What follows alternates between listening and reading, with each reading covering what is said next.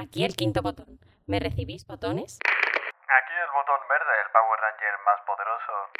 Muy buenas, camaradas. Aquí botón amarillo, preparado. Muy buenas a todos, amigos y amigas. Aquí botón azul. Hola, camaradas. Aquí botón rojo. Más rápido que la luz, siempre a su servicio. Adelante, botones. Comenzamos la retransmisión. 3, 2, 1, allá va. ¿Estamos listos? ¿Estamos preparados? Pues comenzamos nuevo episodio del podcast sobre videojuegos del quinto botón. Un día más, un día menos en este año de mierda 2020. ¿Cómo está mi gente? Pues bueno, ahí Pues- estamos, tío. Sobreviviendo. Un día más en la oficina. Pues estamos aquí los cuatro botones. Un día más. Madre mía. ¿Quién lo iba a decir? Capítulo 5 ya del Oh, podcast. Estamos los cuatro aquí. Botón verde, Chipsman. Ey, ¿Cómo estamos en esta colorida tarde de noche? Madre mía. Botón azul y Ani. ¡Ali! Uh, Botón rojo, Fatalist. Voy a hacer una cita breve. Bien. Tú me Sí. dejaste de querer cuando menos lo esperaba. Cuando más te quería, se te fueron las ganas. ojo. Poeta. Ahí está. ¡Entro! Y- Pero no se te ¿Cómo fueron las ganas de hacer podcast con tus coléculas. Nunca jamás. Uf. Bien, bien, bien, bien, bien. Podemos hacer porra de hasta cuántos capítulos vamos a hacer antes de que se acabe el año. Hombre, uf, Si vamos a yo- uno por semana, está fácil. Claro, tío. Pero a, alguna a, ver, a ver si sobrevivimos. No, no, la porra, la porra es eh, ¿cuántas, ve- cuántas va- ¿cuántas veces vamos a estar todos? Mucho es que todavía seguimos los cuatro. Sí, sí, sí. A ver, fácil, a una por semana, antes de que acabe el año, 500. Así a ojo de halcón. Yo no le veo laguna a ese plan. Ningún agujero. Perfecto. Vamos allá. Eh, bueno, un servidor también está aquí, botón amarillo, antes de que, antes que de que siempre demos, presente. demos pie. Moyenheim. Y hoy es. ¿Hoy qué día es? 17 de noviembre de 2020. Siempre me gusta decir eh, la fecha, porque Sí, bueno, eso está bien. como historiador, pues me gusta tener Claro. la referencia. La datación de cuándo fue esto realizado, ¿no? Ahí, Si hubiera claro, comentarios, si hubiera comentarios, te a- preguntarían, ¿qué pasó el 17 de noviembre del 820? ¿Y ahora qué? Desenvuelve. nada. Pues mira, cayó un meteorito que iluminó la noche. claro. no hay fuente, no hay fuente, no puede trabajar, eso es así. Y por Sí, eso pasa- nosotros de- decimos la fecha para que los historiadores del futuro, cuando digan qué hacían los millennials en una época de crisis continua, pues. El gilipollas. Pues, Bueno, gilipollas, pues. Y hay que demostrar qué tipo de gilipollas se hacían. Y se estudia. Que quede constancia, que quede grabado. Esto es. Comenzamos las noticias de hoy. Bueno, las noticias de la última semana, así más importantes. Como siempre, los monos de la oficina. ¿Qué, qué hay redactado aquí? A ver. Pues mira, no hay mucha, no hay mucha redacción esta semana en el tema videojuego, solamente videojuego, porque nuestro querido eh, Botono cree Mojinghang nos trae cosas calentitas, pero yo, por ejemplo, solo os traigo eh, la confirmación del lanzamiento, de la fecha de lanzamiento, que bueno, esto yo ya lo cojo con muchísimas pinzas, eh, guiño guiño Cyberpunk, guiño guiño. Y bueno, pues Deathloop, el último, la última IP de Arkane Studios, va a sacar el juego en Play 5 y ordenador. Parece que van a compartir fecha, por suerte. El 21 de mayo del año que viene. Mm, esperemos que sea así.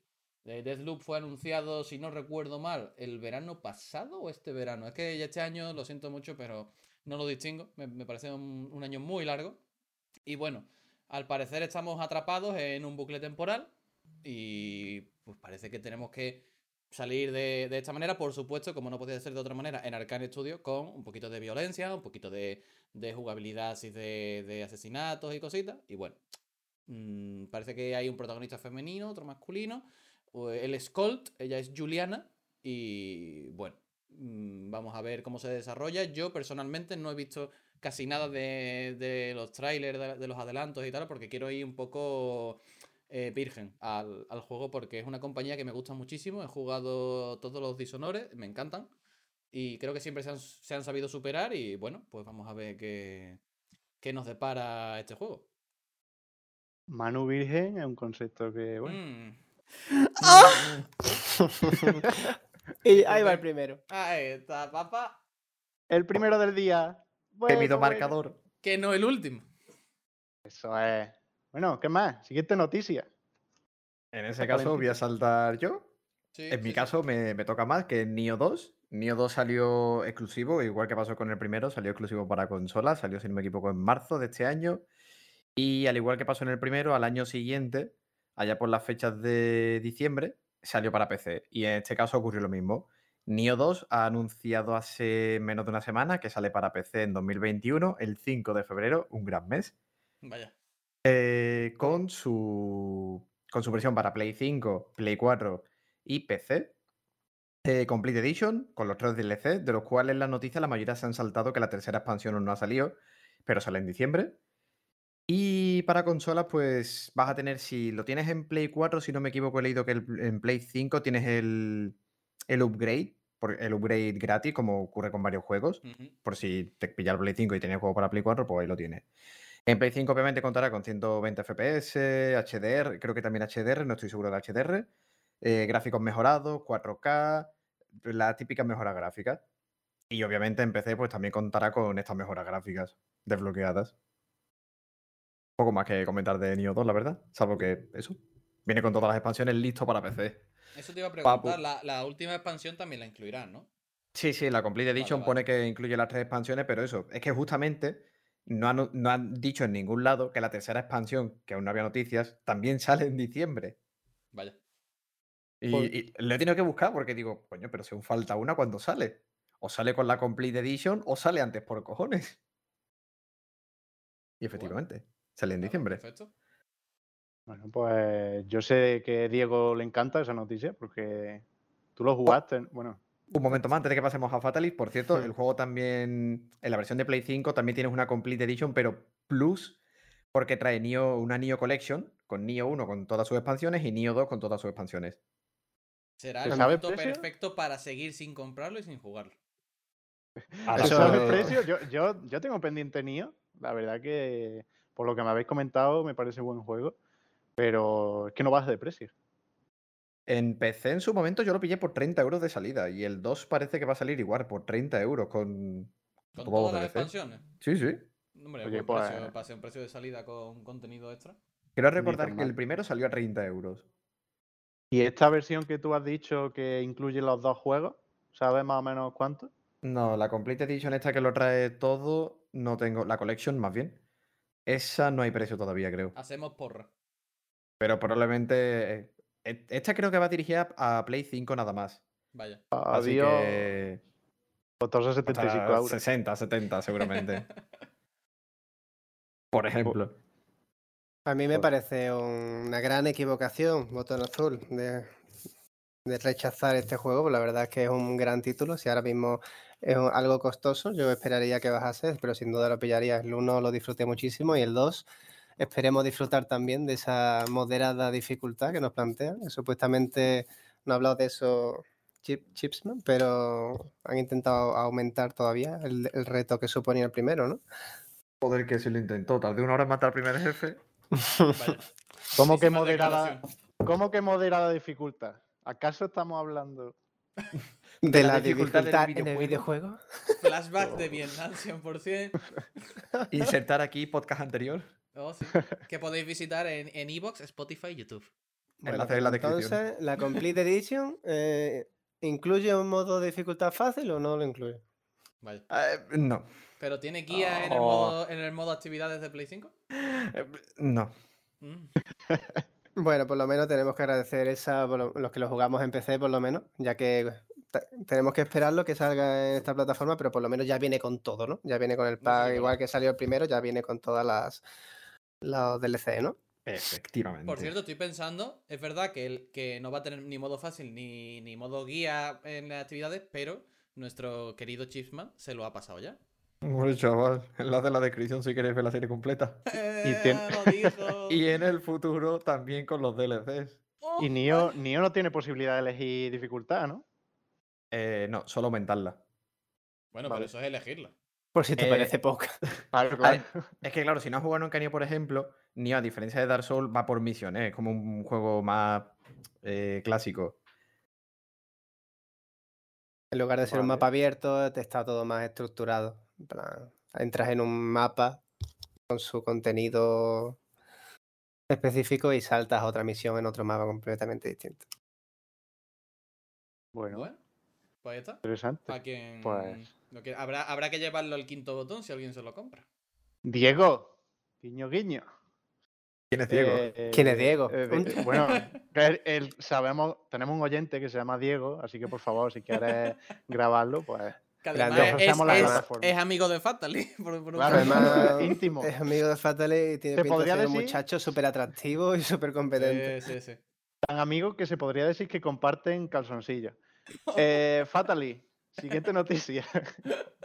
Bueno, a ver si Diego Fatale quieren presentar la siguiente noticia y es que hace escasas horas se ha anunciado que el gobierno de España va a meter mano eh, y va a regular la ley de juegos de azar España.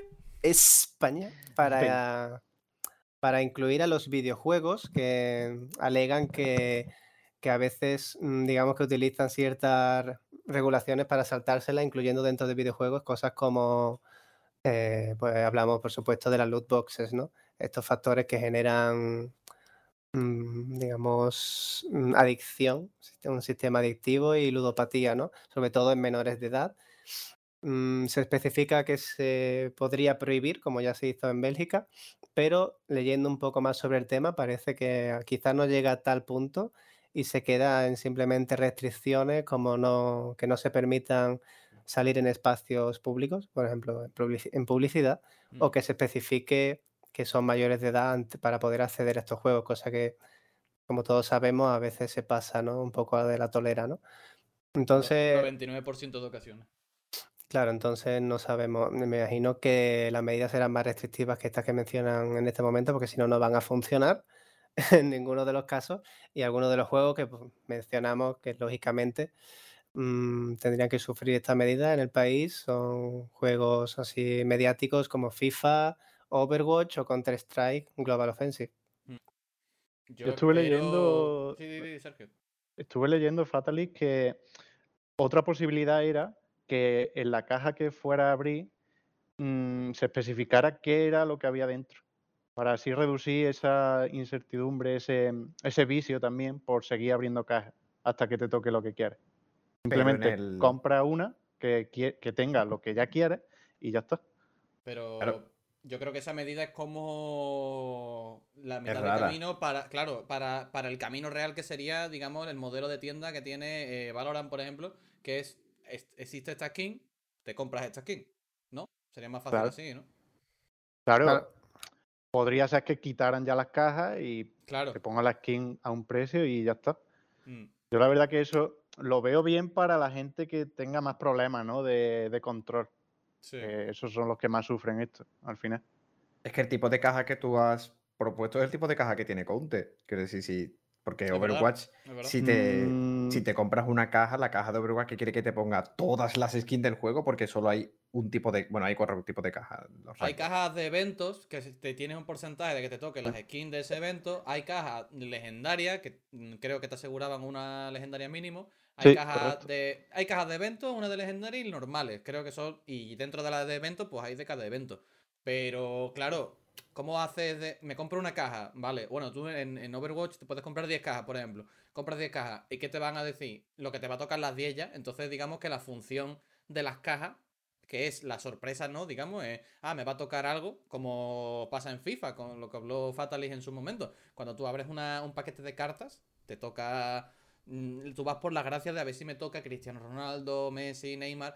Pero si sabes lo que te va a tocar, entre comillas, digamos que la esencia de la función de las cartas, que es la sorpresa, o, o el, el jugar con esa sorpresa, que es lo que da el dinero a las compañías al final, no tiene ningún sentido. Claro, porque al final lo están asimilando, lo que por eso lo quieren regular, que lo asemejan a un mismo sistema que utiliza el casino, un casino, las claro. tragaperras, lo que Sí, sí, hablamos en sí. su día con los gachas. Entonces, al final, esto lo que va a hacer, lo que debería hacer es derivar a otro modelo que ya tenemos en otro videojuego, como ya mencionáis, que son pues los típicos micropagos, ¿no? Básicamente que tú al final pues escojas directamente la skin que quieres, que al final no es una solución al problema, digamos que al final acaba siendo un mal menor, ¿no? Pues sí, a ver, a ver qué hace definitivamente el gobierno. Lo informaremos por aquí. Y ya acabo diciendo dos noticias que se pueden resumir en este titular. Crimen en la industria de los videojuegos. Vaya, estoy notando fuertemente la referencia a Clone Wars. Oh, Uf. Usted está notando la fuerza, amigo. Ah, yo, yo, pero yo quería, quería. ¿Cómo has dicho? ¿Puedes repetirlo? Crimen en la industria de los videojuegos. Vale, voy, voy a hacerlo yo ahora porque, Sí, bueno. por favor, sí, por favor. Crimen en la historia de los videojuegos. ¡Dios! Bien, bien, bien, bien. Se nota el micro de calidad. ¿Y este roleo? Es que estoy, estoy, estoy ensayando, tío, para, para recitar, entonces tengo que practicar la voz. Puedes hablar así siempre, tío, por favor. Vale, amigo. Haré todo el podcast de hoy así, sujetando el micrófono. Y tirando de este puto carro. Parece, el personaje que te está dando una secundaria. Oh, sí, papi. La secundaria de Cyberpunk 2077. Desbloquear su salida. Hostia, la tiró, la tiró. Tráeme cinco chips. Mamita, Oh, venga, sí. venga. mamita. Bueno, vamos allá. La primera noticia que acaba con un final positivo. Y es que el pasado ¡Final viernes eh, Mm. saltó una alarma de secuestro en la oficina de Ubisoft Montreal. Menos mal que al final pues la han desmentido, que era una falsa alarma. Yo creo, no sé vosotros, que lo que pasaba allí era como un intento de simulacro, ¿no? Porque los trabajadores lo que recibieron era una llamada, un mensaje en el que se pedía que, que pusieran el móvil en modo avión. Entonces, yo creo que los tiros iban más por, Ah, por simulacro Los tiros, ¿eh? por simulacro de ante robo de, de información por internet o, o un secuestro real, no lo sé. La verdad que no sabemos mucho más. Y lo importante es que todo quedó en nada, así que perfecto. La segunda noticia, que sí, esto sí que es grave, y es que Capcom ha sufrido un ataque de un ransomware. Mira, lo voy a leer tal como se escribe, ransomware Ahí está. que básicamente también podemos decir que es un secuestro de información digital y que eh, Capcom decidió no pagar el secuestro. Así que los delincuentes al final lo que hicieron fue publicar esa información, o por lo menos parte de ella, en, la- en las redes. Y aquí nosotros no vamos a decir qué es lo que se ha publicado, porque, porque moralmente creo que, que no se debe decir como sí lo han hecho eh, varias, revistas digitales sobre videojuegos. Y la verdad que, mira, yo aquí tengo que decir una cosa. Eh, yo sé que a Fatally esto le duele, le pido perdón ya, eh, porque Fatally es una persona sensible, no le gustan los eructos, no le gustan los pedos, no le gustan los insultos. Pero yo aquí digo, menudo hijos de puta, esa prensa digital porque ha aprovechado la desgracia para sacar beneficios. No sé Bueno, vosotros cómo lo veis. Podemos ir al tema Yo, ya. yo solo sé que Capcom ha sacado su pollo sobre la mesa y ha dicho, aquí no negociamos con terroristas. Y ahí tiene la respuesta. En fin, nosotros daremos la información que se ha publicado cuando Capcom sea la que emita un comunicado oficial. Así que yo creo que no hay más noticias por aquí. Pasamos al tema. Tema de hoy, Uf, el- los Mm. indies, de la mano de Super cachondo. Giant Games. estoy muy cachondo. Es una de mis compañías favoritas, la verdad. ¿Pero quiénes son? Pues os explico un poco el contexto, ¿vale? Super Giant Games eh, ha creado juegos, concretamente cuatro, más famosos, que ¿Cómo son que ha creado juegos? No sé si deberíamos hablar de eso. No sé yo, ¿eh? Uf, uy, uy, uy. Pero tienen, tienen dificultad fácil. Eh, pues sí. Pues sí. Bastión por lo menos sí. Vaya, Transistor no lo sé. Fire no lo sé porque no he jugado. Y Hades también se le puede poner una dificultad más amena. Y bueno, esta compañía nació en 2009, tiempos difíciles, porque recordemos que había una crisis económica. Y, y la verdad que mm, yo no sé vosotros, pero yo aquí lo que voy a es, es básicamente a comerle la pollita a Super Giant Games, porque los dos juegos que he jugado me parecen. No, mm, ¿hay, hay, hueco para, ¿Hay hueco para el bucaque? Yo quiero. Sí, sí, mira, en el culo hay hueco. ¿Tú sabes, lo que, una- sabe- tú sabes lo que dicen, ¿no? Que si Algo- Super ¿me Giant Game no te mama el culo. ¡Para eso que no mames! Pues lo primero que quiero comentar aquí con vosotros es cuál ha sido vuestra experiencia con, con alguno de estos juegos. Vale, pues ¿quién quiere empezar? Vamos a, vamos a tirarnos el, el bastón hasta que, nunca mejor dicho, hasta que alguien quiera hablar. Venga, Fatal, empieza tú. Bueno, pues yo podría. Ya le he tirado yo el bastonazo a Tele a la cara. Tírame el bastión, por favor. ¡Oh, sí! ¡Lo dijo! Sí, bien estaba, clara la referencia, claro, ¿no? claro. Yo Entendido, he, entendido. jugado el primer título de, de la franquicia, me pareció un juego bastante, bastante completo. Es un, un action RPG. Al final, más del puramente estilo clásico. El juego, la jugabilidad en sí, eh, su método es bastante simplista, pero en simplista no negativamente, sino al final acaba siendo muy efectivo. Al final tienes acciones de, típicas de rodar, tienes un- una gran variedad de armas tanto de distancia como de cuerpo a cuerpo, tienes escudos, y distintos elementos muy clásicos, pero la jugabilidad en su conjunto me parece muy efectiva. El juego en sí es, es un juego muy corto también, pero con una historia bastante, no sé, embriagadora. Tampoco es aquí la revolución del juego, ¿no? Con la trama, pero se notaba que querían hacer este estudio ya en sus inicios, querer tener esa chispa de hacer algo distinto, tío, de analizar el mercado y decir, no queremos quedarnos en lo que hace todo el mundo y yo creo que lo han ido demostrando en sus juegos. En principio, Bastión ya supuso un primer referente, aunque ya te digo, ya os digo, en general, es el más clásico dentro de después lo que desvarían en los siguientes juegos. Pues mira, te voy a decir yo que precisamente Bastión, que ha sido el. Tenía que decir el último, porque Hades lo he jugado hoy. Lo jugué un ratillo, una orilla y media. Y Bastión creo que es el que menos me gusta. Fue el Yo primero. Creo, creo que tiene sentido. Yo ahora cuando termines tú me apoyaré en eso. Yo seguiré hablando de Bastión cuando sí. hable de Hades y lo pongo en comparativa, ¿vale? Como digo, yo empecé en realidad con Transistor, si no recuerdo mal. Bastión en su momento, aunque sabía que era de ellos, dije, uff, esto en verdad me da un poco de pereza. No sé. Lo vi y digo, me da un poco de pereza. Voy a saltar algo más. algo mucho más llamativo. Y entonces yo salté a Transistor eh, Pyre y jugué el último Bastión, que creo que lo jugué el año pasado. El, el control está ok y todo eso, pero. ¿Cómo decirlo? Creo. El, el concepto en general, creo, me, me aburría no, no era, no era, o sea, no era como para dejar el juego, pero era como jugaba dos horas y lamento mucho, no lo tengo fresco, así que no puedo hablar de memoria de, de sistemas de mejora, de, de cómo va evolucionando el juego.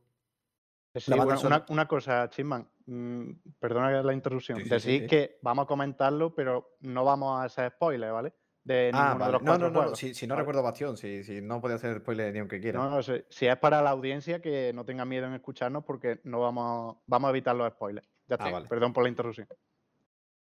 Manu, ¿ibas a decir otra o...? No, no, sigue, sigue. Ah, vale. Pues eso, básicamente Bastión, como digo, es el que menos me gustó porque ya digo, o sea, echaba sesiones de dos horas y era como, uff, creo que lleguen ya las dos horas porque ya, ya me puede el juego. Entonces, no. La banda sonora, eso sí, es buena, como en la mayoría de los juegos de esta. Bueno, como en los cuatro juegos de esta gente, la banda sonora es algo maravilloso y el estilo. Y el estilo de dibujo se nota que es algo que ha ido escalando. Se nota que Bastion es el primero, pero con ese ya tienen un. digamos, un referente. Yo, mm, sobre la banda sonora, bueno, no voy a comentar mucho de Bastion porque nuestro querido botón Ocre Mogenheim eh, ha, ha escrito una entrada en nuestro blog, el quintobotón.wordpress.com, unas impresiones de Bastion, están muy buenas, tiene un análisis muy interesante. y sobre la banda sonora, quería remarcar que es el compositor principal, es Darren Korf, eh, K-O-R-B, y os lo digo por si queréis ir a Spotify y escucharlo, porque es una locura. O sea, a mí mm, me chifla, es impresionante. eh, y creo que la banda sonora representa muy bien eh, los cuatro juegos de la, de la franquicia. Por cierto, quería señalar también que Bastion salió en 2011. el- la- pero la compañía se fundó en 2009 y en 2008 se estrenó Bright, que es uno de los primeros indie como tal. eh, es uno de los inauguradores, digamos, de la corriente de, del indie como eh, perdón, un objeto más artístico, más, más cuidado, más, mm, con una presentación que se aleja de la grandiosidad y se acerca más a, a- a lo estético. Y creo que Bastion eh, bebe de esa estética de Bright, de ese dibujo que parece completamente a mano. Y, y una cosa que sí que ha dicho Chisman, que en la evolución de, la- de los juegos es una de las cosas que a mí más me impresionan. Eh, es una compañía que claramente quiere superarse cada vez que hace un juego Y se nota muchísimo porque no se conforma con, con lo que haya podido innovar en uno, que en el siguiente ya quiere meter otras cosas. Y, y la verdad es que yo personalmente con Bastion disfruté, es verdad que disfruté más con los... A más nuevo era el juego, mejor me parecía cada uno. Creo que eso también tiene mucho que ver con, con la edad de los juegos. Tenemos que decir que Bastion tiene nueve años. Y eso pesa siempre. Eh, hay juegos en los que se nota menos, hay juegos en los que se nota más, pero creo que en estos juegos se nota y bueno, tampoco es, no es negativo, pero hay que tener en cuenta ese aspecto a la hora de jugarlo. A mí Bastion me parece, es verdad que yo también lo tengo bastante olvidado, pero leyendo la entrada de nuestro Botonocre, la verdad es que mm, es un juego que presentaba unos, unos problemas que nos contará más en profundidad Mojinheim, pero yo creo que es un juego atrevido, incluso diría. Yo, mira, voy a responder primero a Chisman, eh, que, que no viste a Bastión llamativo, ¿no? Comentaba. Eh, la verdad que para la fecha que tiene, yo me esperaba que me fuera a disgustar más el tema de, mm, la jugabilidad, porque, y, y y- sobre todo la estética también. Porque, no sé, creía que iba a ser más, em, ¿cómo se dice? Te- Terapéutico, ¿no? más difícil de jugar. Ah, digo, a lo Eh, mejor esperabas algo más ortopédico. narrativo. Ortopédico, exactamente. Aunque la palabra más correcta sería tosco, porque ortopédico quizás sea un poco ofensivo. No, no, no, no. Vaya. Sí que decirlo se dice. Sí, Exactamente. Y, y la verdad que para nada, o sea, el juego mm, muy bien. O sea, la jugabilidad que presenta, e incluso eh, no solo presenta una jugabilidad, sino que te, te hace rejugar una y, un- una y otra vez. Porque como presenta varias armas y varios desafíos, digamos, siempre hay una situación o enemigos que puedes derrotar de diferentes formas. Y, y en cuanto a lo que ha dicho Yanni sobre que busca mejorarse, la verdad que totalmente, porque aquí ya entro a, a compararlo con Hades. Yo, el principal fallo que le veía a Bastión era que compartía narración mientras que estaba en, en acción e, in- e intentando sobrevivir. O sea, mm, es que o elegías sobrevivir y salir de las peleas como pudieras, o, o te enteras de la historia. Y La- al la- final. Sigue, dime, sigue. dime. Ah, bueno, te iba a decir, vamos, la cosa es que precisamente ese fallo lo tienen los cuatro juegos. En todos, mientras estás en Mm. momentos de acción, o en la mayoría, eh, están soltando diálogos o, o te cuentan algo. En el caso de Hades, ya no. Porque Yo creo la- que, el que no, texto. que solo falla en Bastion. Sí, el texto, o lo que es la narración, mejor dicho, te la presenta siempre que hay pausas en el juego. Que Vale, sabes vale. que no te van a atacar. Y eso es, de verdad, un punto maravilloso. Y, y en cuanto a Hades también, decir que, bueno, su lanzamiento fue un poco diferente a los demás, porque se anunció en 2018 que iba a salir como Early Access en Epic Games, exclusivo para esta, esta plataforma. Y lo hicieron, bueno, un poco también buscando las ventajas que, que presenta a los creadores, eh, Epic Games, que bueno, a mí personalmente no me gusta, porque se asemeja un poco a secuestrar juegos como hace Sony, pero bueno, eso ya es otro, otro tema. Y, y lo que querían también era escuchar a la gente que jugaba, en base a, bueno, un- poco a hacer un campo de pruebas, ¿no? Con este Early Access. Y una vez que tuviera la respuesta de los jugadores, ir mejorando el juego. Y yo creo que eso se nota mm, de verdad muchísimo. El juego mm, de jugabilidad es de 10. Es súper dinámico. Bueno, el estilo es un roguelike. Que este sí o sí, este sí que sí, más que Bastión, te obliga a rejugarlo una y otra vez. Y el único punto negativo que le diría, pero vamos, que, que es un juegazo, es que a veces eh, como que te satura tanta explosión, tanta luz, tanto movimiento, y hace que, que por un momento no te apetezca jugar más. Que bueno, esto Ah, ahí es donde yo simplemente, quería llegar. claro, esto simplemente, pues, juega una hora, juega el tiempo que quieras y ya está. Y te pones a hacer el adulting, te pones a cocinar, te pones, yo qué sé, lo que quieras. Y después juegas, da igual, es que no estamos obligados a jugar, por supuesto. Imagina, está con una pistola detrás. ¡Juega! ¡Juega, cabrón! ¡Te mato! ¡Termínatelo! Bueno, creo que Bastion lo podemos dar por, digamos, terminado. ¿O queréis decir algo más?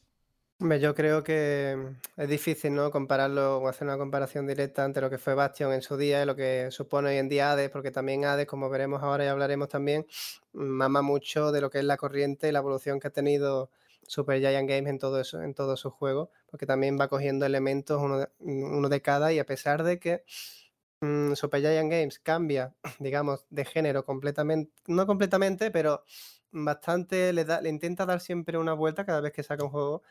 En, en Hades ha sido un poco la vuelta al regreso a ese, un action RPG, aunque ya se ven diferencias, como ha comentado eh, Sergio. El primero era un juego más estilo clásico, quizás más purista como pudimos ver, quizás un referente claro para él sería Ratchet and Clank, con esa diversidad de armas, así tipo plataformero y demás.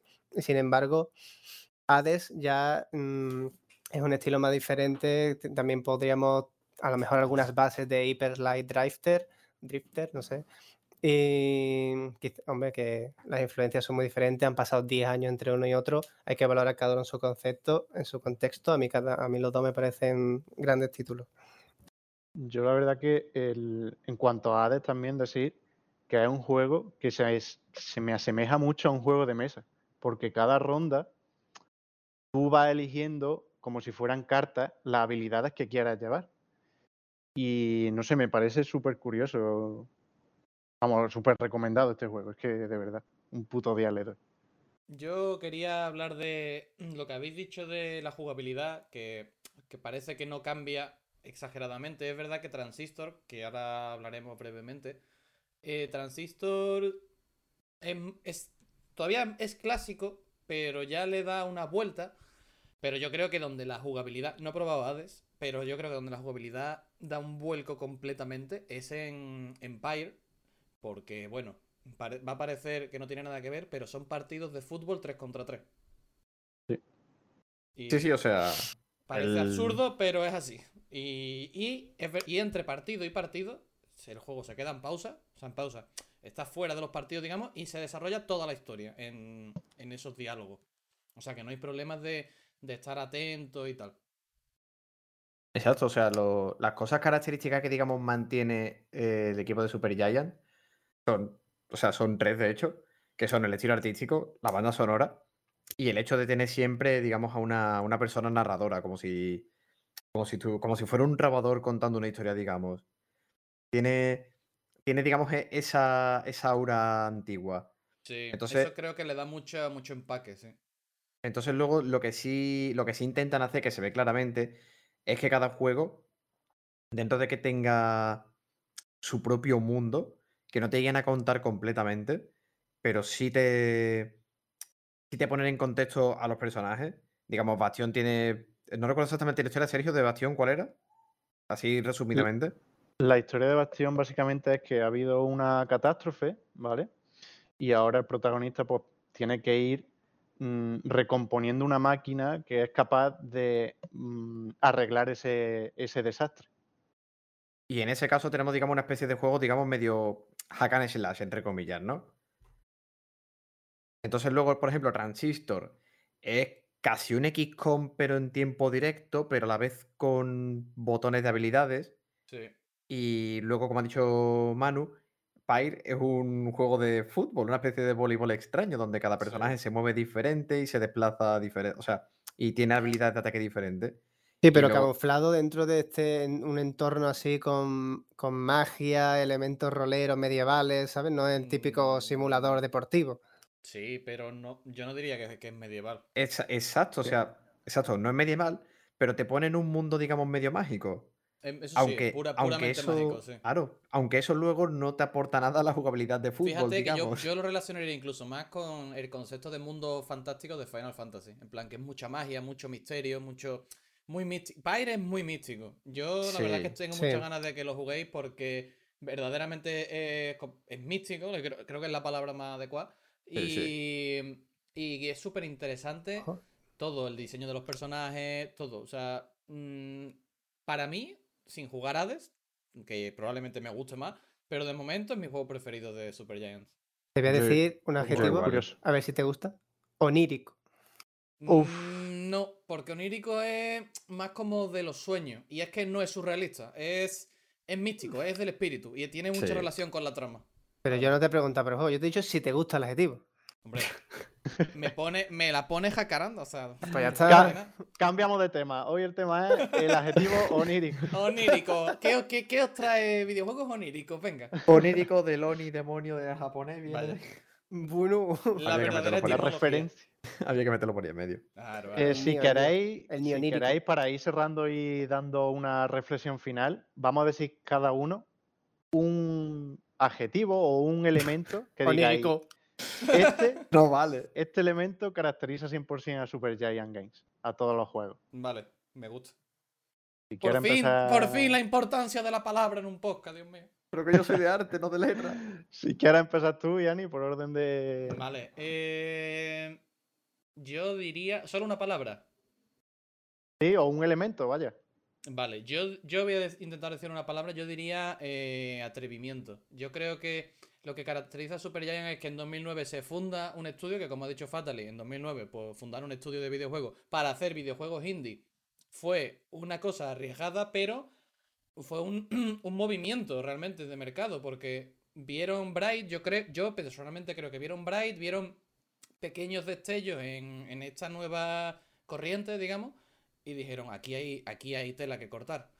Y se atrevieron a fundar un estudio, a crear un juego con... Es una cosa que también es verdad que es muy importante que ha dicho Chipsman, que son capaces de crear un mundo que no te cuenten toda la historia absolutamente 100% del mundo, o sea, que tú notes que hay más allá, y tú sabiendo que no van a explorarlo más, porque sabes que eso es un mundo que han creado para la historia que te quieren contar y se acabó, pero no te queda la sensación de decir, es que no, no han explicado esto o no han explicado lo otro. Creo que eso es lo que caracteriza a muchos libros buenos de literatura, que son capaces de crear mundos que no te tienen que explicar todos los detalles del mundo para, eh, para sentirte dentro de ese mundo, para sentir la inmersión. Y creo que eso es lo que caracteriza una de las cosas más importantes para mí de los indies. Eh, ya no solo lo- lo- la jugabilidad distinta, al final los indies es atrevimiento, es contar cosas de forma distinta, contar cosas distintas, eh, crear cosas distintas de lo, digamos, lo más normal, ¿no? De los AAA, de, de, de lo mainstream, etcétera, etcétera. Y creo que Supergiant Game representa muy, muy, muy bien ese, ese atrevimiento que, que es hacer un indie, eh, que es básicamente salirse, ¿no? De la línea. de- por eso se considera, digamos, indie alternativo, siempre son conceptos que se han relacionado sobre todo en música. Y creo que Supergiant son una, una compañía que los representa a la perfección. Entonces mi palabra sería atrevimiento. Pues, añadiéndolo al atrevimiento, también decir lo que comenté antes de eh, que este juego, o sea, que se formó en tiempos de crisis, que, que también hay que ser atrevido para hacer eso, ¿eh? Con este juego te has referido a. A. Bastión, bastión. Ah, vale, vale. Me gustaría continuar. Me cede la palabra. Mi objetivo es que yo incluiría, aparte de todo lo mencionado por mano, con lo cual segundo completamente, estoy completamente de acuerdo. Mi objetivo sería, en torno a la originalidad, sería frescura. Yo creo que una de los también de las características que hace tan grande a esta compañía para los que somos capaces de apreciar el arte que hace, porque tampoco es que digamos es la compañía más conocida del mundo, ¿no? No, es un- no tienen juegos tan mediáticos. Ahora quizás sí Hades ha entrado en ese, un poco en ese espectro, ya como comentamos la semana pasada, incluso protagonizando ¿no? un top 5 de ventas ¿no? de videojuegos, lo cual fue, hombre, nos congratulamos aquí de que consiguieran hacer tal cosa. Quería remarcar que algo que los diferencia respecto a otras también buenas compañías indie que nos han traído grandes juegos, como puede ser, por ejemplo, voy a mencionar Hollow Knight, que si no me equivoco es de estudio Cherry Games, ¿no? O, Dark, o Darkest Sí. Dungeon, que mm, si, habiéndonos traído estos grandes títulos, estas compañías se suelen basar en cuando consiguen hacer algo bueno, mm, siguen en ello, ¿no? También Ori and the Blind Forest sacaron un gran título que fue un, gran éxito, se volcaron en hacer el segundo con una gran cantidad de mejoras. Darkest Dungeon también está mm, creando el Darkest Dungeon 2 y, otros tantos títulos que, que, bueno, al final al cabo también diría Shovel Knight, que, que se centra también en expandir ese mundo que han creado, en darle un montón de contenido nuevo y como que les cuesta irse a otro nuevo proyecto o hacen algo muy similar. Y aquí viene Super Giant Games a decir, nosotros vamos a apostar, hemos, tuvieron un buen título de lanzamiento y vamos a apostar por hacer algo diferente. Cada vez que cogen un proyecto dicen, vamos a cambiar algo. No queremos hacer lo mismo de antes, ¿sabes? Primero un RPG, acción RPG más clásico, con elementos más puntuales. En Transistor ya incluía mecánicas por turnos. Después nos saca un simulador deportivo de la nada, que yo creo que el cambio más sorprendente fue el de Pyre. Brutal. Es su- su tercer título, que nadie nos esperábamos eso. Y ahora se viene con un roguelike mucho más efectista, con unos mm, súper dinámicos. Es que no tiene. Se parece al primero, pero no tiene nada que ver en jugabilidad. mm, Muy frenético, muy divertido, en fin. Yo creo que al final eso es que lo- les premia mucho el no estancarse, en ofrecernos contenido nuevo cada vez. Y yo creo que es lo que más destacaría de ello, la frescura. Ser capaz de hacer cosas nuevas es algo muy importante hoy en día para destacarse. Pues como yo no soy de, de letra y tampoco se me ocurrió ningún adjetivo en el rato en el que ambos estabais hablando, simplemente diré que, como digo, Bastion fue un juego que, que aunque conocía visualmente, no me, no me atraía, pero el que sí siempre lo hizo, y de ahí en adelante también lo hicieron Pyre, más tarde Hades, pero sin embargo el gameplay del estilo roguelike no es algo que llame mi atención, fue, fue Transistor. Eh, se nota que ahí ya cogieron un rollo y Transistor, o sea, la portada de, de esta chica pelirroja sujetando la espada es súper llamativo. ¿Qué te Eso fue- gusta una gran espada, chiquillo? ¿Qué Ya te gusta? chaval. ¿Qué Ay, te me pone cachondísimo gusta? una Que gran no sé espada. lo jugaste por eso, que te Claro. gusta. ¿Y por, ¿Y por qué aún no la tengo en el ADE? Que si no, Ojo. me haré la run con ella. No, pero, o sea, yo voy a ser breve por- porque ya se ha dicho de mucho y ya digo, lo que más, lo que más me, gu- me gusta destacar de esta gente es el, es el estilo artístico que tiene, que es completamente... Es una pena que, que in-game no sea completamente a mano, sino que sea en 3D, pero lo que, lo que es el arte del juego es brutal. En Transistor es muy bueno en, y Empire... eh, De hecho, Empire me parece muchísimo mejor que, el, que, en, que en Hades. En Hades solo juego una hora y media por ahora. Le quiero dar un poquito más por, por ser esta gente. Pero, pero Pyre creo que es la cúspide, en serio. O sea, Yo, mí- visualmente ese juego Yo es de los pocos que he visto de Hades me parece, estoy de acuerdo contigo, porque es verdad que no lo he jugado todavía, así que no me quiero mojar 100%, pero a mí el estilo de arte de Pyre me parece y tan místico como la trama y como la jugabilidad y como todo es. Exact, es exacto. completamente mm, correlacionado y, y- y le pega 100%, la verdad. Ya digo que Pyre es un, es un compendio entre el- la mejora del estilo de dibujo y la banda sonora Sí. y, y la historia que te va contando del mundo, porque como dice, entre los ratos de estos partidos de fútbol, digamos que hay, que durarán, ahora mismo no recuerdo si serían cinco minutos, Nada, nada. sí. Pues muy corto, ¿eh? muy Sí, sí. cortos, y luego echan más rato cuando tienes la caravana parada, mirando la caravana a ver qué cosas puedes tocar, cada vez va teniendo más integrantes, digamos, en tus viajes Sí. y te pones a hablar con ellos, cada uno tiene sus problemas y luego, y luego ver cómo ayudas a cada uno de estos. Entonces, todo el combo con la, con la banda sonora, una banda sonora muy... También, igual, onírica, mística. Onírica, ¿eh? Es, yo es Yo un creo que al combo. final es el conjunto, ¿no? El La calidad, el detalle, lo, lo bien trabajado que están esos títulos, se nota. Yo creo que tu adjetivo, a ver si Manu tiene alguna idea también para refrescarte a ti, sería un poco, en plan, eso, el artístico, ¿no? Un poco por ese ámbito, yo ¿no? diría artístico, yo, pero yo incluso diría coherencia, porque Co- sí, que- también. lo- o cohesión, lo La que cohesión, destaca, claro. lo que destaca él, que es completamente cierto, es que ya no es solo que el, el- el estilo artístico sea bonito, que lo es, vale, obviamente, pero el problema, o sea, lo más gordo es que el estilo casa con lo que estás contando. Y eso es súper importante, porque también pa- pasa en, todas las- en todas las artes, en, en, en los libros. eh, sobre todo yo puedo hablar más de lo de, de poesía, por ejemplo. No, es muy importante cómo están organizados lo- los versos con lo que estás diciendo. Pues aquí es exactamente igual, es mucho más importante incluso porque son imágenes.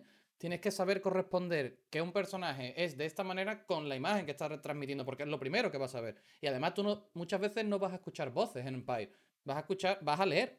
A veces escuchas alguna voz de alguna canción, incluso hay personajes que, que cantan, pero hasta ahí. O sea, lo más importante es la imagen y el texto.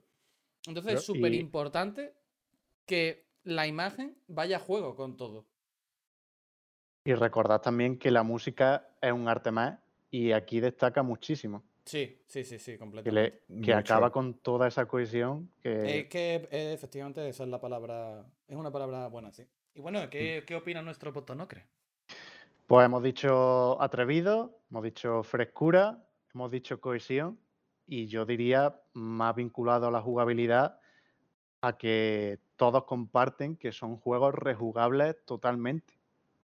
La rejugabilidad, ¿eh? Sí. Sí. Yo creo, vamos, con es Y que con Hades lo vais a ver sobremanera. Yo creo, Transistor no sé si es tan rejugable, pero el- los otros tres sí. La, de hecho, la historia de. Tanto la historia de Bastión como la de Pyre, la de Pyre muchísimo más, da para la rejugabilidad.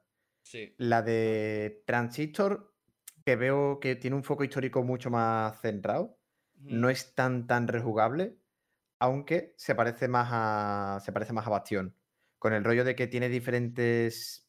no armas, pero sí habilidades sí. que cambian tu ataque del arma. Como builds, digamos, ¿no? Eh, Exacto. Will con unos chips que te equipas, mientras que en Bastion tienes diferentes armas.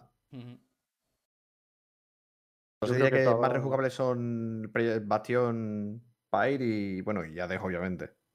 que, claro, son rejugables no solo porque te guste el juego y digas, pues mira, voy a echarme un ratillo, también por completar la historia, porque en Sí. Bastión, una vez que vuelves a jugar, te dan otros trocitos de historia que te sirven para completarla.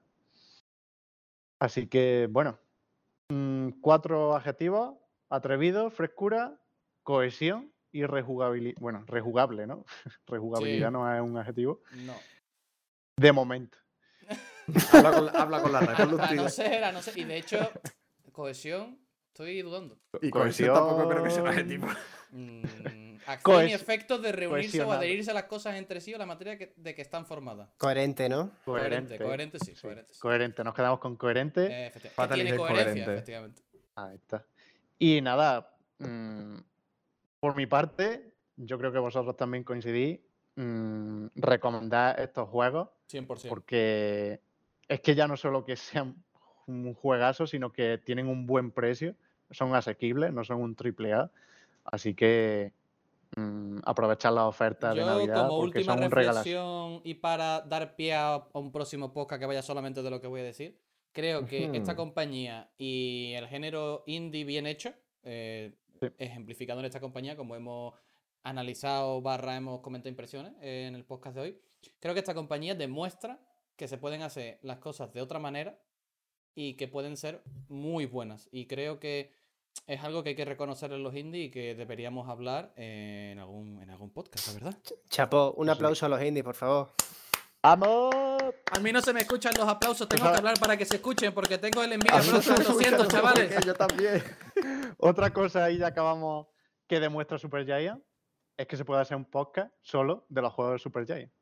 Y aquí lo tenéis. En el siguiente podcast, pues, pues la verdad que no sé qué vamos a Mm. Yo hablar. sí, yo sí lo sé, yo sí A lo ver, sé, ver, te lo digo, te lo digo. Lo Te lo digo, yo he estudiado, profe, te lo digo. venga, venga. Y vamos a hablar de Assassin's Creed y la evolución de, de la saga a raíz de la salida de Assassin's Creed Valhalla, que es el final de la trilogía que habían planeado para este... No es un reinicio, pero se asemeja bastante por el tema de, la, de los cambios en la jugabilidad, del cambio, entre, un- del cambio de género, porque sí que ha cambiado el género, ha dejado de ser un juego de acción a secas y ha pasado a ser una acción RPG con cada vez más elementos de RPG. Así que hablaremos de la saga Assassin's Creed en el sentido, por supuesto, siempre personal. Hablaremos de nuestras impresiones, de los que, los que hayamos jugado, a los que nos hayamos pasado, qué nos llama la atención de, de ellos, por qué lo jugamos o por qué no lo hemos jugado, por qué no nos llama la atención.